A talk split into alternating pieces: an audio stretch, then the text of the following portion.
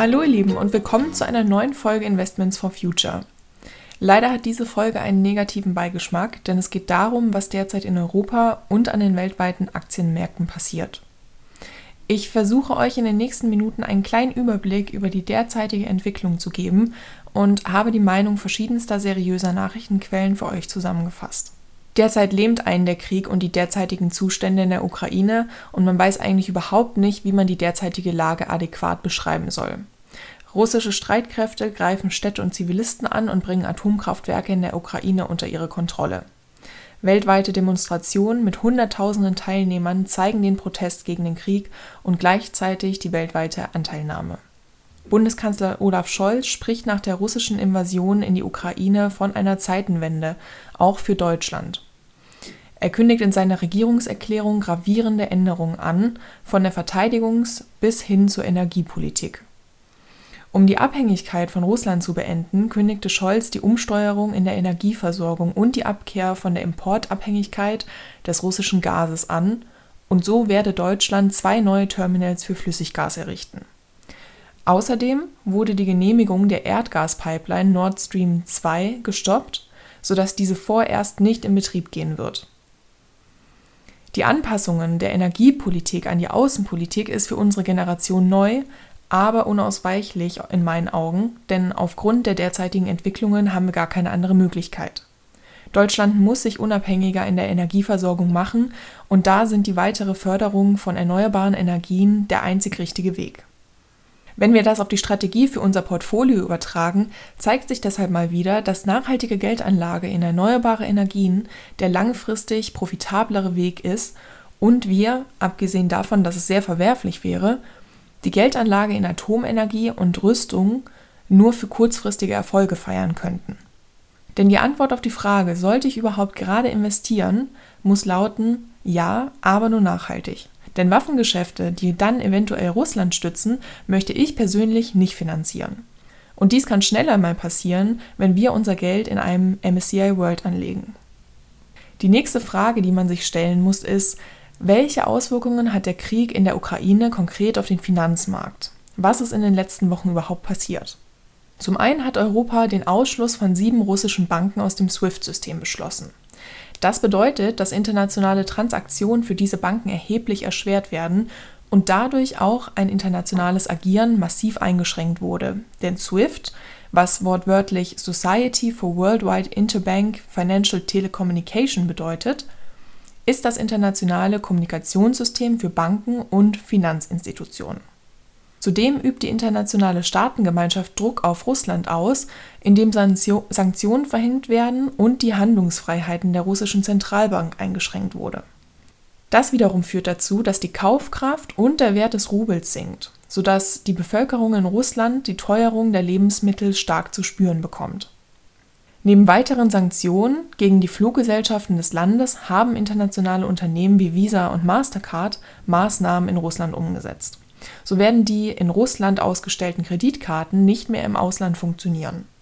Zahlreiche andere Unternehmen, wie zum Beispiel der Chiphersteller Intel, der Wohnungsvermittler Airbnb und französische Luxusmarken wie Hermes und Chanel, haben ihre Geschäfte in Russland gestoppt. Apple hat in Russland ebenfalls seinen Verkauf eingestellt und die staatsnahen Medien RT News und Sputnik aus dem App Store verbannt. Das passiert in Russland. Aber welche Auswirkungen hat der Krieg in der Ukraine für den deutschen Markt und welche Entwicklungen zeigen sich auf den internationalen Finanzmärkten, die auch uns als Privatpersonen hier treffen? Erste Folgen sind bereits sichtbar und sie werden sich höchstwahrscheinlich noch verstärken. In der deutschen Autoindustrie gibt es bereits Produktionsstopps und das bisher prognostizierte deutsche Exportwachstum von 6% wurde aufgrund von Lieferengpässen heruntergesetzt.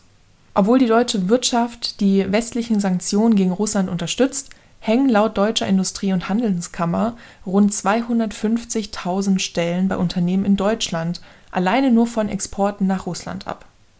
Außerdem steigt der Ölpreis kontinuierlich und es gibt weitere höhere Ticketpreise von Flügen. Und auch an der Börse kommt der Krieg nun an. Der DAX steht derzeit zwischenzeitlich immer mal wieder im Minus und bricht um mehrere hundert Punkte ein. Expertinnen erwarten erst einmal keine Erholung und vermelden eine Stagflation.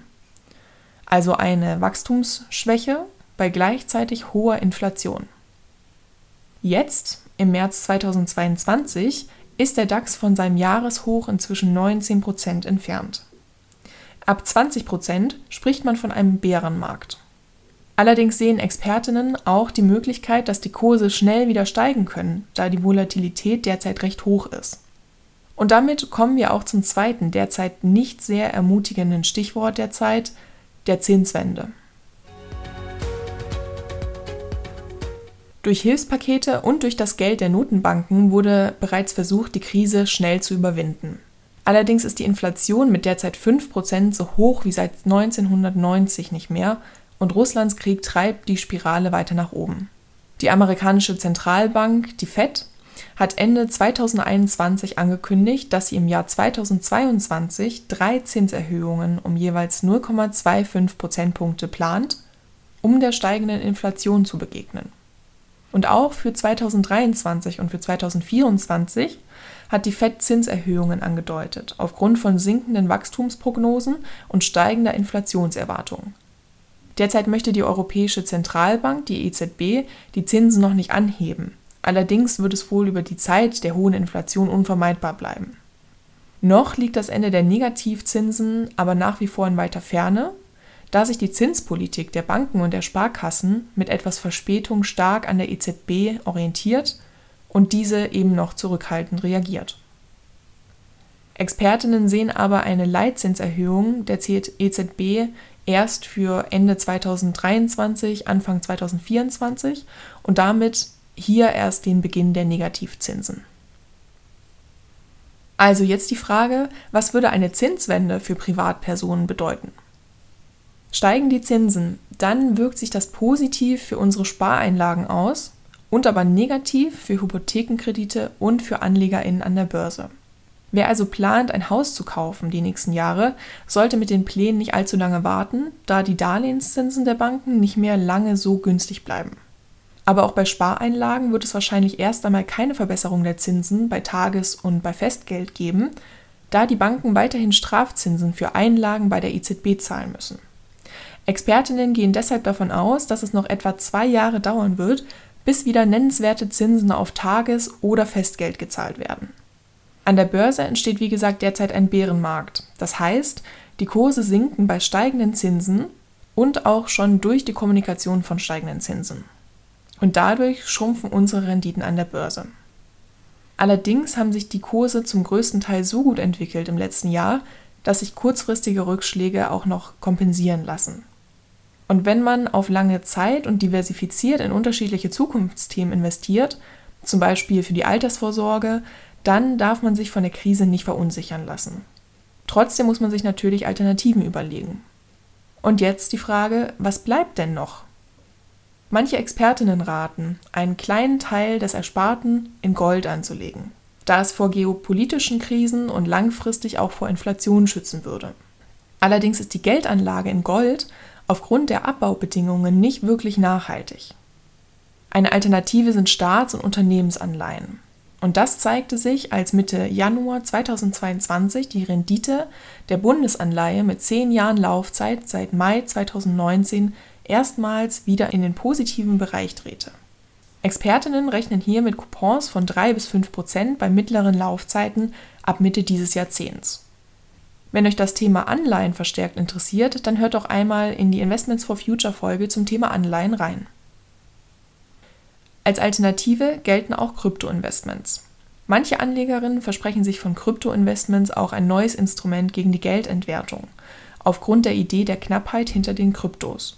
Dadurch, dass die Anzahl der Kryptos oder der Bitcoins im Umlauf auf 21 Millionen begrenzt ist, steigert dies den Wert, während der Wert des Geldes durch die hohe Inflation abnimmt. Allerdings sind Kryptoinvestments mit viel Vorsicht zu betrachten in meinen Augen und gelten aufgrund ihrer Berechnungsart als nicht besonders nachhaltig. Informiert euch also gut, falls Kryptoinvestments für euch in Frage kommen, da die Kurse sich hier sehr volatil verhalten. Und wie steht es mit Immobilien? Langfristige Immobilienkredite werden wohl um 0,5 Prozentpunkte steigen, sodass man mit einem schnellen Einstieg noch zu alten Konditionen Kredite bekommen könnte. Allerdings macht der Preisboom an deutschen Immobilienmärkten die Finanzaufseher zunehmend nervös. Sie befürchten, dass am Ende eine spekulative Übertreibung, also eine Blase, entstehen könnte. Deshalb hat die BaFin angekündigt, die Anforderungen an Banken wie bei der Vergabe von Hypothekenkrediten zu verschärfen. Und deshalb sollen die Institute in Zukunft zusätzliche Rücklagen bilden, um die gestiegenen Risiken im Finanzsystem einzukalkulieren. Für uns als Privatanlegerin ist also auch hier Vorsicht geboten und man sollte mit Risiken rechnen. Allerdings hat der Markt in der Vergangenheit auch gezeigt, dass mit steigenden Zinsen die Immobilienpreise wieder fallen. Jedoch entsteht diese Entwicklung erst mit etwas zeitlichem Verzug und wohl erst mit einer deutlichen Steigerung der Zinsen.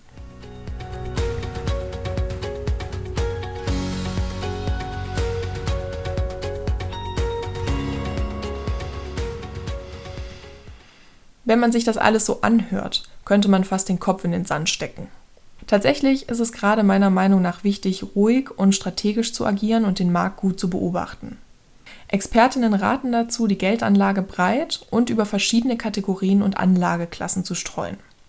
Diversifikation über lange Zeiträume könnte hierbei der Vermögensretter sein.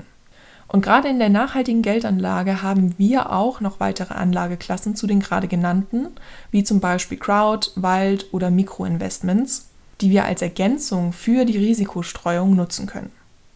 Hierzu sollten wir uns in den nächsten Monaten den Zyklus der verschiedenen Märkte zunutze machen und immer im Hinterkopf behalten, dass wir zukunftsfähig und nachhaltig und auch langfristig investieren wollen.